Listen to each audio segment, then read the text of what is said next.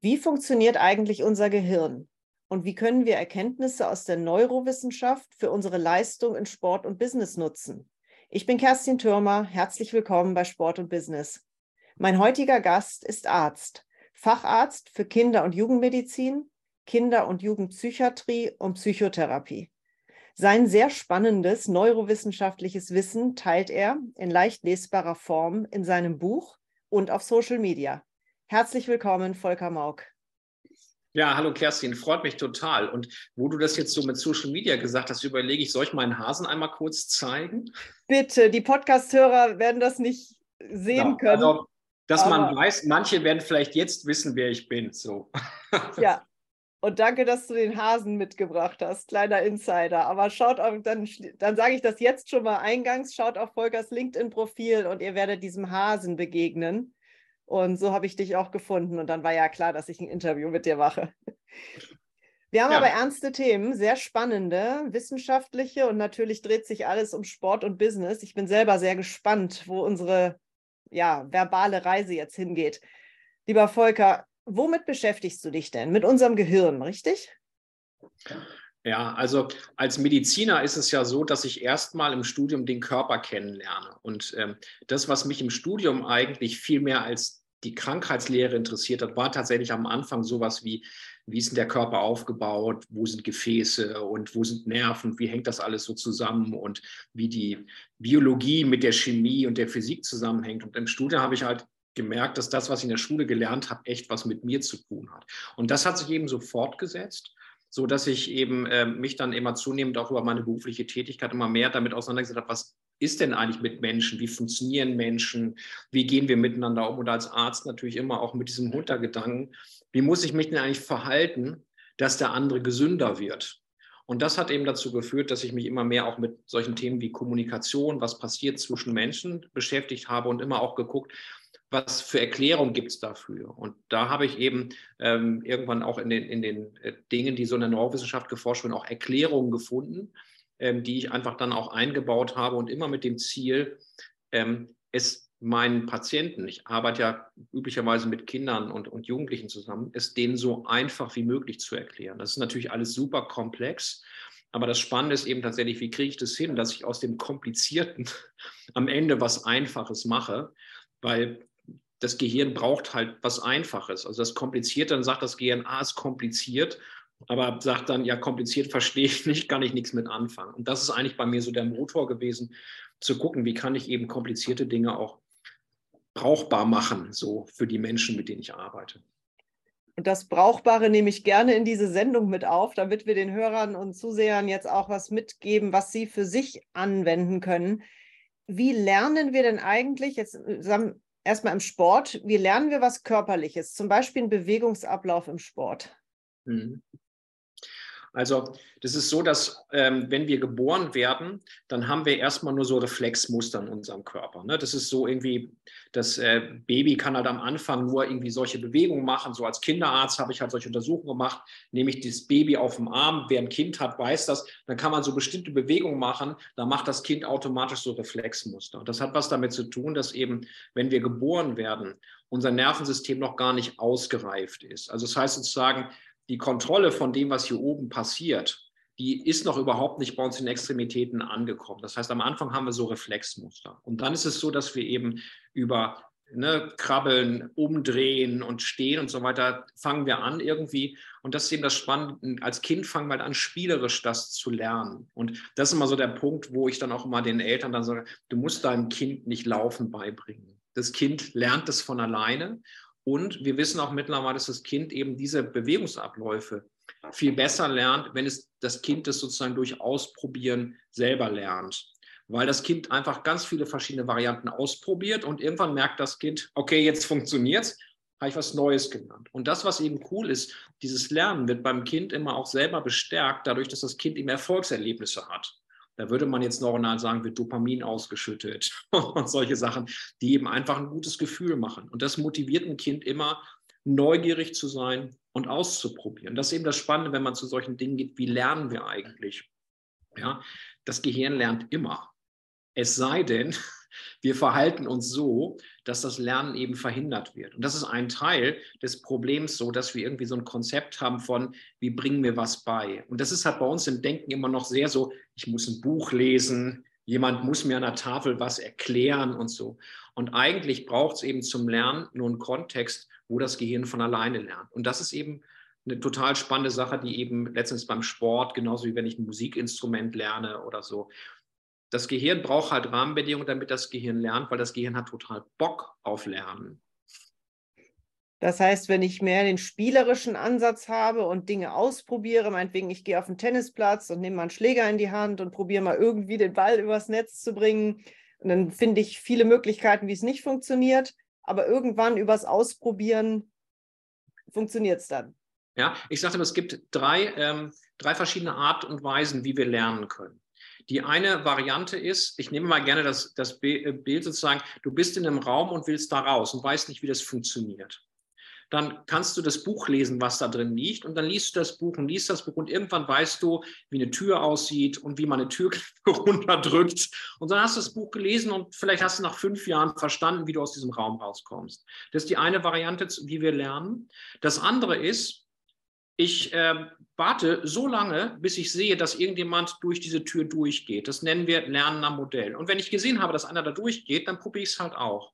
Und die dritte Variante ist das, was du da gerade beschrieben hast. Das ist Trial and Error. Ja? Ich renne so lange äh, gegen die Wand, bis ich merke, da ist ja was anderes als Wand, das ist eine Tür. Dann renne ich ein paar Mal gegen die Tür, bis ich aus Versehen auf die Türklinke falle und dann komme ich aus der Tür raus. Und das Interessante ist eben dieses Lernen am Modell, also abgucken, und das Ausprobieren. Das sind die Dinge, wie unser Körper wirklich Kompetenz lernt. Weil, wenn ich ein Buch lese, dann ist es so, dass ich nur Wissen anhäufe. Und Wissen am Kopf, das wissen wir intuitiv auch. Es gibt Leute, die sind super schlau, die können zu allem was sagen, aber die sind handlungspraktisch inkompetent. Und das ist eben das Interessante, das, was uns wirklich nachher kompetent macht als Mensch, jetzt egal, ob das im Job ist oder im Leben oder so, das ist halt die handlungspraktische Kompetenz, die wir intuitiv beherrschen. Ja, und wenn mir irgendjemand theoretisch sagt, wie Leben funktioniert, sage ich ja, zeig mir doch, wie es geht. Und das ist eben tatsächlich der Teil, wo wir eben häufig viel zu sehr im Kopf sind und wo man tatsächlich sagt, Wissen wird halt nicht im Gehirn abgespeichert, da auch. Aber das Wissen wird halt letzten Endes immer vernetzt, auch im Körper abgespeichert. Deswegen sagen wir halt auch, Körpergefühl ist super wichtig, weil eben die Kompetenzen, die Erfahrungen, die sind eben im Kopf und im Körper gespeichert. Mir fällt gerade ein Beispiel ein, dass wir zum Beispiel Fahrradfahren nicht verlernen. Wenn du einmal als Kind Fahrradfahren gelernt hast und dann hast du jahrelang nie mehr auf dem Fahrrad gesessen, normalerweise kann man sich wieder draufsetzen. Vielleicht ist man nicht besonders sicher oder nicht besonders schnell, aber da scheint ja nicht nur die Theorie, sondern auch wirklich das Körpergefühl, hast du es genannt, vorhanden zu sein, dass ich eben nicht runterfalle.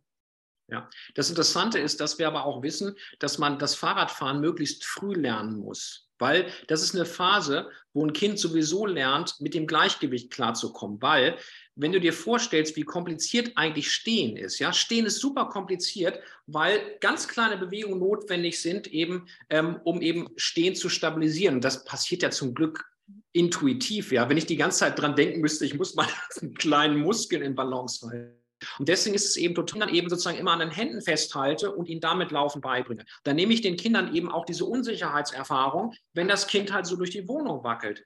Ja, gut, dann fällt das Kind halt mal mit dem Kopf irgendwo gegen. Zum Glück passiert das nichts. Wenn ich aber die ganze Zeit mein Kind vor solchen Dingen schütze, dann nehme ich meinem Kind eben auch die Erfahrung, auch solche Dinge wie diese Körperbalance eben auch auszuprobieren. Und deswegen ist es eben gut, tatsächlich Kinder frühzeitig auf irgendwelche wackelnden Geräte zu stellen. Deswegen ist es auch gut, wenn Kinder auf Bäume klettern. Also, weil das hat immer ein bisschen was auch mal damit zu tun, solche Dinge wie Gleichgewichtssinn oder sowas zu trainieren. Und dann kommt eben dazu, ich weiß es bei mir auch noch, wie das war, ja. Also da wird eben tatsächlich beim Fahrradfahren, wenn du als Kind endlich ohne Stützräder, das gab es bei mir damals noch, endlich ohne Stützräder fährst, ja, und du schaffst irgendwie die ersten 30 Meter, dann ist so richtig so wie Boris Becker, sage ich mal, so der so richtig so macht, ja. Also dieses, dieses Glücksgefühl, tatsächlich etwas erreicht zu haben. Und das zementiert wirklich in unserem Nervensystem eben diese, diese Muster und die sind halt super stabil, so ähnlich wie wenn du schreiben lernst. Ja? Also da machst du halt am Anfang so und irgendwann merkst du, du kriegst halt irgendwie so ein Wort hin. Und wenn du dann ersten Mal deinen Namen schreiben kannst, das ist, dann ist ähm, neurobiologisch sagen wir, das ist Feuerwerk in der Birne. Und das sind eben die Dinge, die tatsächlich einfach solche Lernerfahrungen gerade in der Altersphase einfach super zementieren. Aber der, Punkt ist tatsächlich, wir können diese tollen Glückserlebnisse, was Neues gelernt zu haben, eben eigentlich im Prinzip auch bis ins hohe Alter haben. Aber das Problem ist, dass eben unser Gehirn im hohen Alter häufig denkt, dass Lernen kompliziert ist und, und solche Sachen. Und dabei muss man einfach, ja, manchmal muss man Sachen ausprobieren. Und wir sind als Kinder halt mutiger, weil wir sehen, alle anderen können Fahrrad fahren, ich will auch Fahrrad fahren. Und das ist der Teil tatsächlich, wo wir eben, je älter wir werden, manchmal ein bisschen so diesem, diesem Sicherheitsdenken unterliegen. Deswegen sage ich immer, fürs jedes am besten immer mal wieder neue Grenzen austesten. Ich bin zum Beispiel dieses Jahr mit meinem 14-jährigen Sohn über eine Grenze gegangen, die ich äh, lange Zeit mir nicht äh, zugetraut hätte. Ich bin im Freefall Tower gewesen. Und ich weiß, ich bin da ein paar Mal vorbeigelaufen, 100 Meter so nach unten fallen. Und wegen meinem 14-jährigen Sohn habe ich es dann doch gemacht. Und nach dem ersten Mal, beim ersten Mal habe ich gedacht, ich sterbe. Ich meine, ich weiß, dass ich nicht sterbe, aber das ist, war so das Gefühl. Aber als mein Gehirn gemerkt hat, wie geil das ist, dann bin ich am gleichen Tag noch fünfmal damit gefahren. Also das ist so ein Teil, wo man halt auch wirklich merkt, so einmal die eigenen Grenzen austesten und dann einfach merken, ja, es funktioniert. Und dann ist es halt super. Jetzt kann ich Freefall Tower. Was ich übrigens nicht mehr kann, sind Achterbahnen weil da kommt mein Gleichgewicht nicht mehr hinterher. Also wenn ich solche Schleifen mache, dann ist mir hinterher schlecht. Aber ich weiß jetzt, so runterfallen 100 Meter, das kann ich. Das ist auch ein schöner Aufruf im Sport, mal was auszuprobieren, sich was zuzutrauen, zum Beispiel sich auf dem Rennrad zu setzen oder mal im See zu schwimmen oder mal versuchen zu kraulen. Ja. Wie auch immer, einfach es mal zu probieren. Natürlich nicht, wenn es lebensgefährlich ist, aber viele Dinge sind nicht lebensgefährlich. Und wie du sagst, dann kann nichts passieren oder fast nichts, ne? außer dass wir vielleicht dabei noch was lernen. Ja. Und jetzt nehme ich nochmal das Thema, was, was brauchen wir irgendwie in Unternehmen oder, oder sowas, ja, oder wir brauchen, also es ist gar nicht so schlecht, eben durchaus einen Trainer, einen Coach oder sowas dabei zu haben. Jetzt nochmal, das eine ist natürlich, ich kann krauen lernen, indem ich einfach ins Wasser springe und meine Arme so mache, sage ich mal ein bisschen platt. Ähm, aber es ist nicht schlecht, eben einen Trainer dabei zu haben, der mir vielleicht auch hilft, nicht alles selber ausprobieren müssen. So ähnlich wie du sagst, dass der Trainer halt sagt, schwimm nicht hier, das ist ein bisschen gefährlich, schwimm eher hier. Also das ist eben der Teil, wo es eben gar nicht so schlecht ist, eben durchaus jemand an der Seite. Ich benutze halt immer ganz gerne auch den Begriff des Mentoren. Ja? Also sozusagen einer einfach, der irgendetwas, was ich lernen möchte, besser kann als ich, der aber gleichzeitig an der Stelle mir auch nicht sagt, tu es genauso wie ich, sondern eher der mich sozusagen an seiner Erfahrung teilhaben lässt, aber auch weiß, bestimmte Sachen muss man einfach selber ausprobieren. Wie ist denn das mit diesen 10.000 Mal? Ich höre immer, du musst eine Bewegung, einen Bewegungsablauf, Golfschwung ist so ein tolles Beispiel, 10.000 Mal machen, bis du sie ja drin hast oder bis du sie kannst. Ähm, hat, das, ist, hat das was zu tun mit diesem Prozess zwischen Körper und Gehirn und Abspeichern? Ja, das Interessante ist ähm, dieses 10.000 Mal machen. Ja, also wenn du irgendwas tausendmal machst, dann ist es so, dass dein Körper irgendwann weiß, wie es funktioniert. Aber dieses, dieses Denken, das denkt noch nicht wirklich das mit, wie das Nervensystem funktioniert. Das ist eigentlich ineffizient, weil es einfach viel zu lange dauert. Und eben eine extreme Ausdauer, bis man das wirklich kann. Weil das geht sehr von der mechanistischen Denkweise aus. Die mechanistische Denkweise sagt, ich habe hier einen Knochen und da sind Muskeln dran. Und wenn ich halt irgendwie, na, das ist wie eine Maschine, ja, und wenn ich eine Maschine lange genug laufen lasse und das ist gut geölt, dann ist es so, dass die Maschine irgendwann rund läuft. Aber wir sind als Mensch eben tatsächlich deutlich komplexer als eine Maschine. Und das Nervensystem lernt eben tatsächlich auf eine andere Art und Weise. Wir haben super viele kleine Muskeln und die benutzen wir eben in der Regel nicht bewusst. Es gibt viele Muskeln, die können wir bewusst gar nicht richtig ansteuern. Aber ich kann eben durch eine be bestimmte Achtsamkeit, sozusagen eine Aufmerksamkeitsfokussierung in meinen Körper. Ich kann zum Beispiel irgendwie lernen, in meine Wirbelsäule reinzuspüren oder so. Und dann ist es so, dass ich durchaus diese kleinen Bewegungen auch wahrnehmen kann und auf eine gewisse Art und Weise durchaus auch beeinflussen kann. Und deswegen ist eben tatsächlich beim Training wichtig, dass man es achtsam macht. Ja, also das, das Zauberwort tatsächlich, um eben Lerneffekt von irgendeiner neuen Technik, einer neuen Methode zu machen, ist eben tatsächlich das Achtsammachen, ist einfach das super Wichtige dabei. Jetzt ist ja im Sport und in anderen Bereichen so immer Anspannung und Entspannung. Also Mus Muskelwachstum erfolgt ja nicht während der Übung, sondern danach. Hat mhm. das was mit dem Nervensystem zu tun, dass das auch erstmal, wie sagt man, ja, abgespeichert werden muss und dort ankommen muss? Naja, es, sind tatsächlich zwei verschiedene Dinge. Also bei den Muskeln ist es schon so, du musst die Muskeln an die Leistungsgrenze bringen und ihnen dann wieder eine Pause zu lassen, weil da an der Stelle in der Muskelzelle tatsächlich Umbauvorgänge stattfinden. Also wir nennen das eben, also in, in jeder Zelle ist ja ein Zellkern und da sind, ist das genetische Material drin.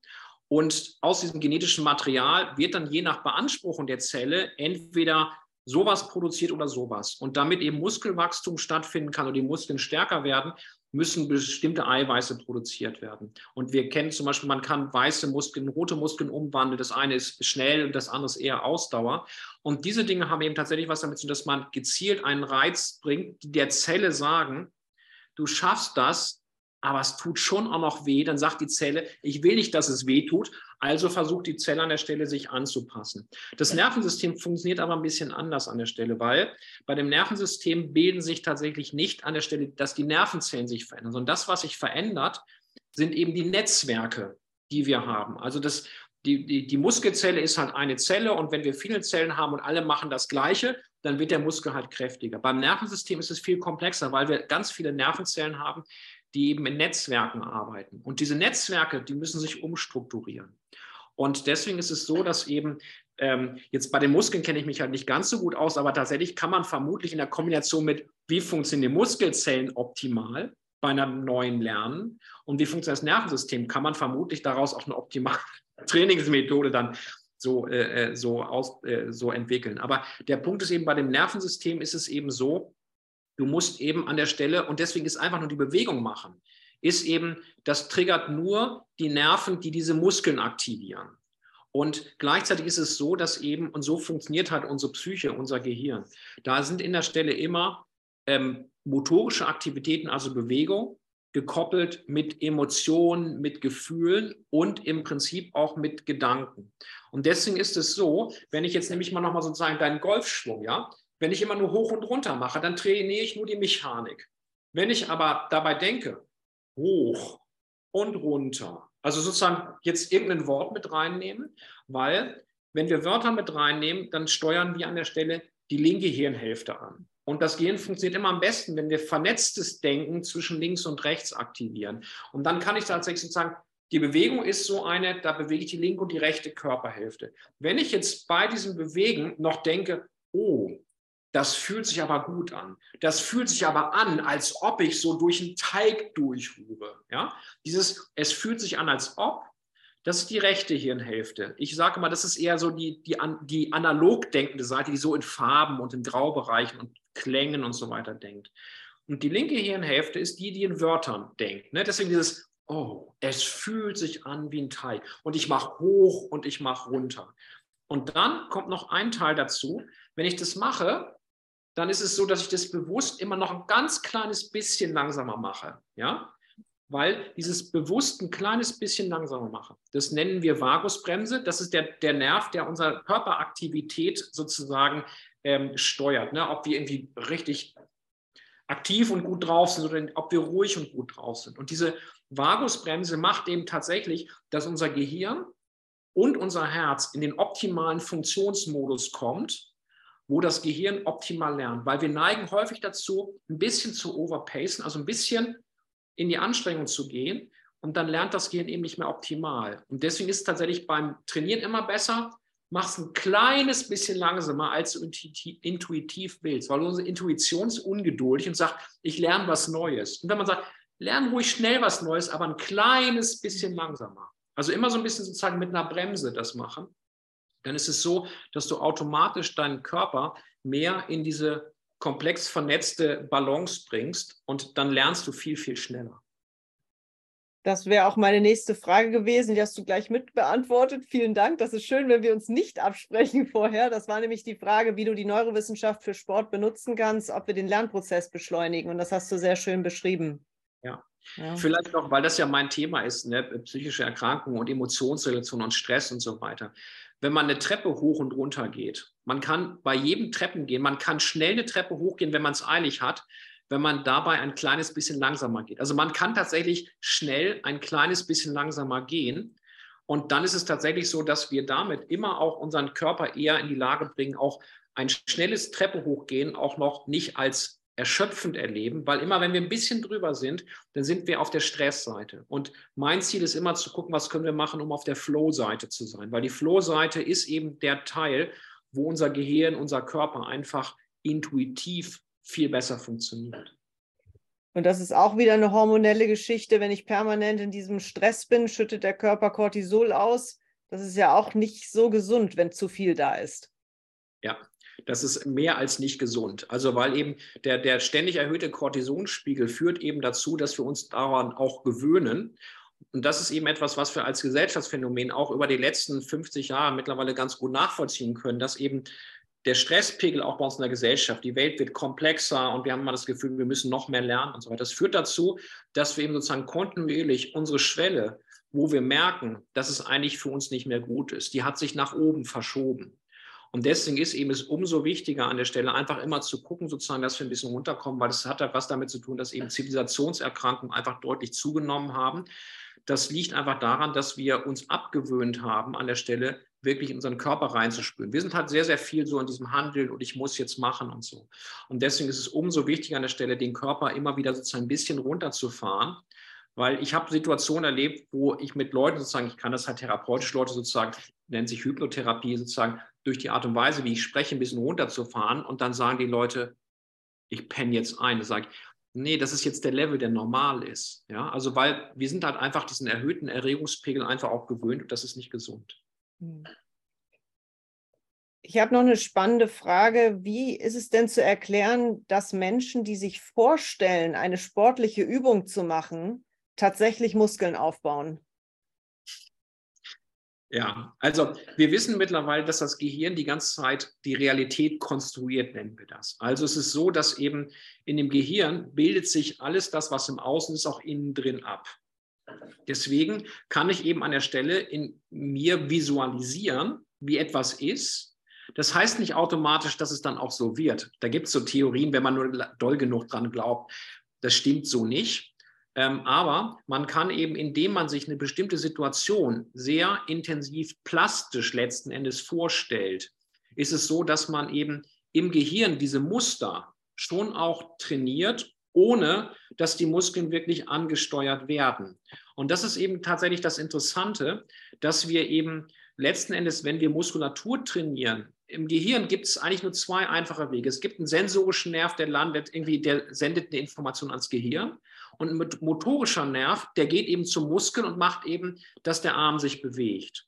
Und das, was wir aber lernen können, ist, das sind eben, das nennt sich eben Hemmung und Bahnung, ja. Also das heißt sozusagen, wir können an der Stelle trainieren, den Fußball so zu treffen, dass er optimal im linken oberen Winkel landet beim Elfmeterschießen. Und wenn ich das sehr, sehr gut visualisiere, sozusagen, ich stelle mir vor, ich stehe da, ich sage dann immer an der Stelle sogar, ja, stell dir vor, du stehst im Olympiastadion, 72.000, keine Ahnung, wie viel da reinkommt, 72.000 Zuschauer warten gespannt drauf, dass du den Elfmeter schießt und du gehst dann Schritt für Schritt zum Elfmeterpunkt und du siehst den Ball vor dir und du siehst das Tor.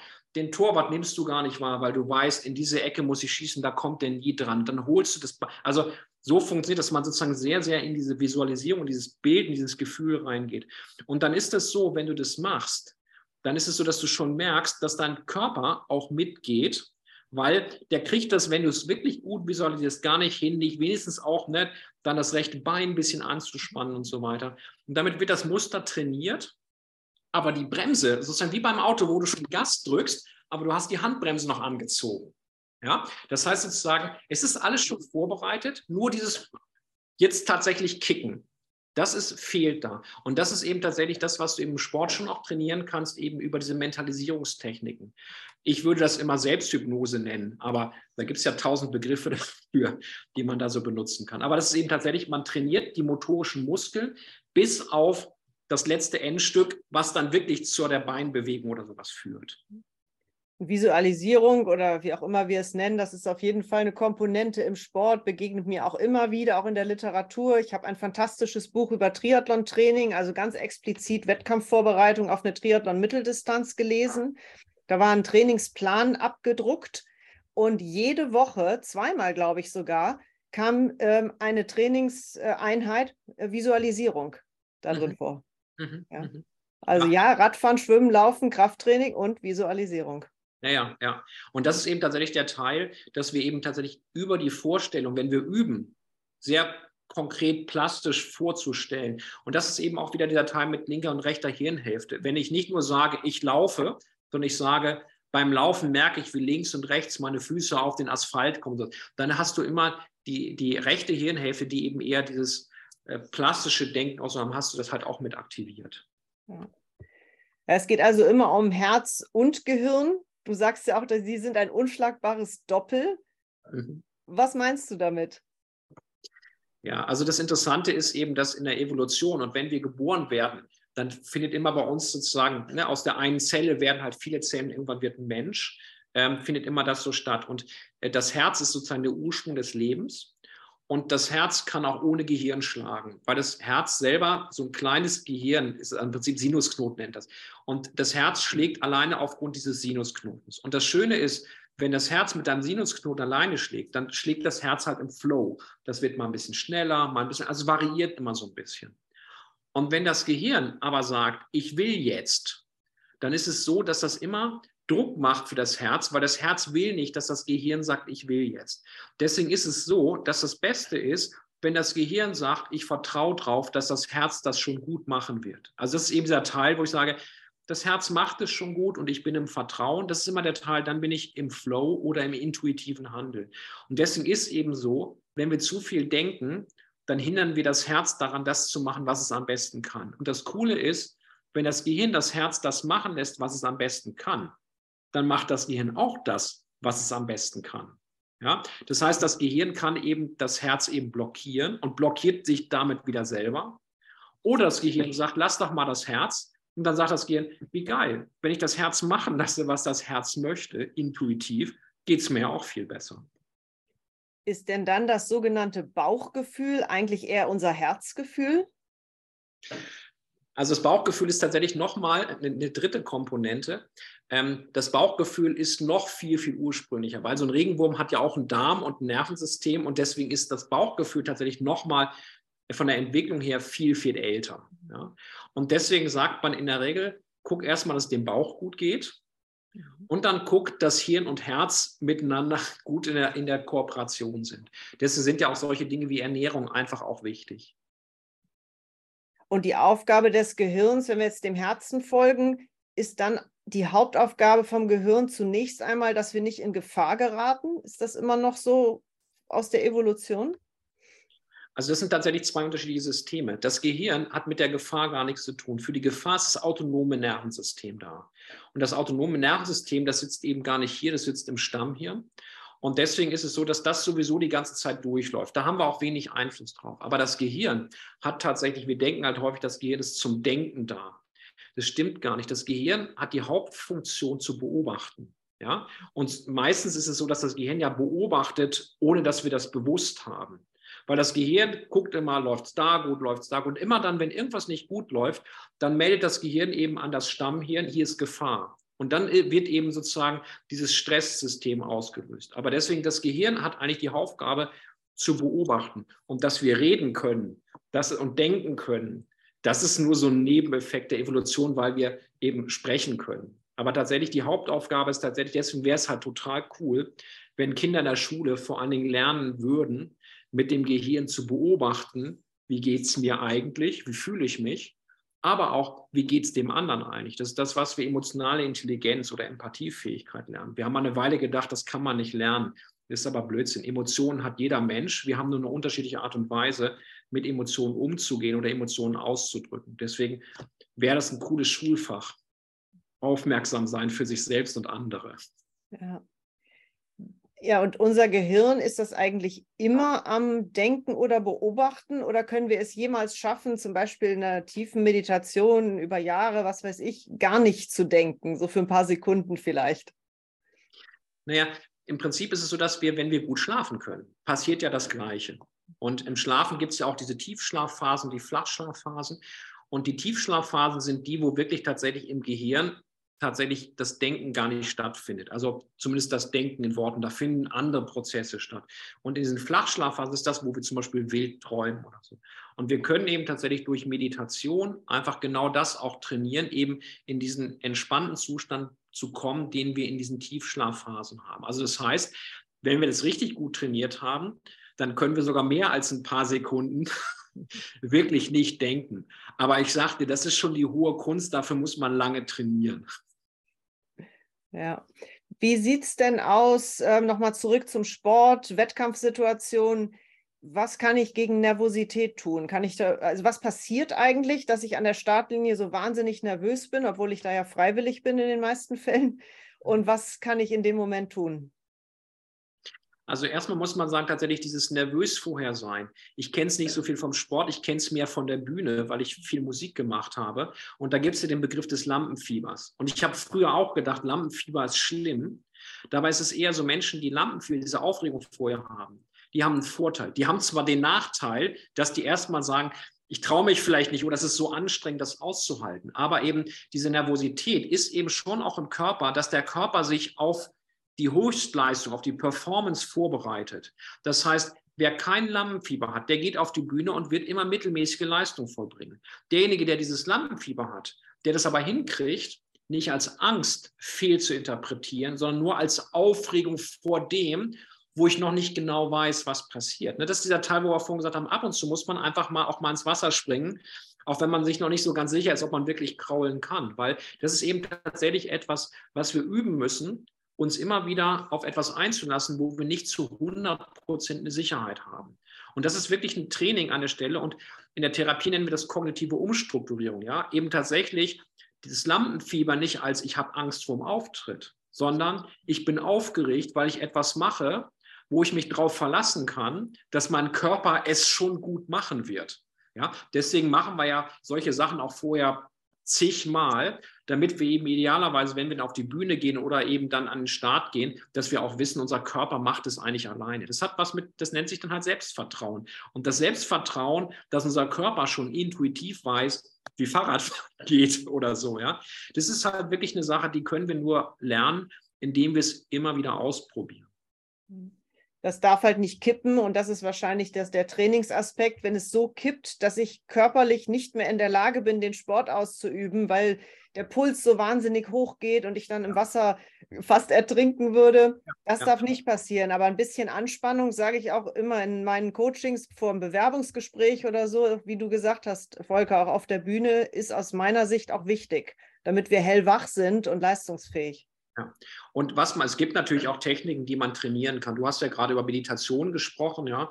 Also da gibt es solche Dinge wie progressive Muskelrelaxation, ähm, autogenes Training. Also wo es zum Beispiel darum geht, wenn ich merke, dass diese Aufregung bei mir Gefahr läuft zu kippen und in Angst zu werden, weil Angst lähmt. Ja? Mhm. Und da ist es wichtig an der Stelle nicht erst dann, wenn ich kurz vor der Lähmung bin, jetzt irgendwie zu gucken, dass ich irgendwie auf meinen ruhigen Atem achte. Und da gibt es eben so solche Dinge wie achte darauf, dass deine, deine Einatmung zum Beispiel entweder genauso lang ist wie deine Ausatmung oder achte darauf, dass du doppelt so lange ausatmest, wie du einatmest oder spüre, wie bei der Einatmung die Luft durch die Nase reingeht und dann bei der Ausatmung wieder durch den Mund. Das sind halt alles Dinge, die führen dazu, dass wir dem Gehirn sagen, achte nicht darauf, dass gleich Angst kommt, sondern achte darauf, dass du atmest. Und das Schöne ist mit dem Atmen, der Atem ist halt immer da. Ja? Deswegen ist eben so, auf den Atem zu achten, ist halt einfach eine super gute, effiziente Sache, eben sozusagen von diesem Beobachtungsteil nicht in die Angst mitgerissen zu werden. Lieber Volker, wie kriege ich jetzt die Kurve zum Abschluss? Ähm, ich denke, wir machen hier mal den Cut, weil wir könnten ewig weiterreden. Es gibt auch so, so viele Fragen. Ruft nach dem Teil 2. Aber lass mich dich abschließend nochmal fragen, wo kann ich denn mehr über diese spannenden Themen lesen und lernen, wenn ich da ein bisschen tiefer einsteigen möchte?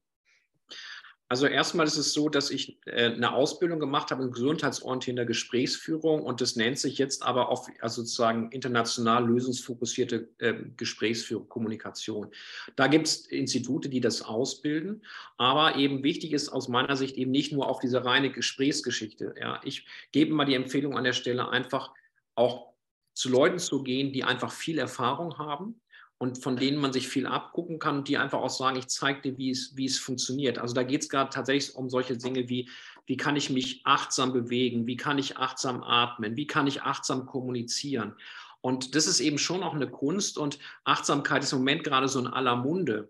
Aber das läuft halt auch mal Gefahr, dann relativ schnell balanciert zu werden. Ich kann nicht an einem Wochenende lernen, achtsam zu sein. Das ist wirklich ein Prozess über längere Zeit. Und deswegen ist es so, dass es schon gut ist zu gucken, wo hat man irgendjemand, wo man tatsächlich über längere Zeit einfach auch diesen Teil lernen kann, ist, wie kann ich mit mir selber gut umgehen? Weil ich sage auch in der, in der Kommunikation, der Therapie oder bei Führungskräfteentwicklung, das beginnt immer bei mir. Ich muss irgendwie lernen, mich selber wahrzunehmen, meine eigenen Gefühle, meine eigenen Emotionen.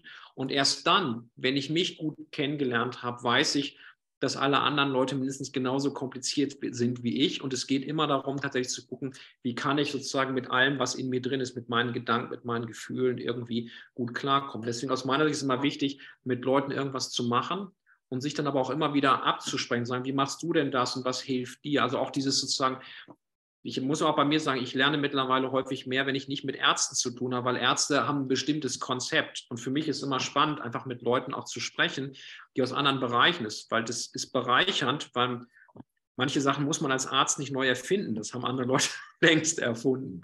So. Ja.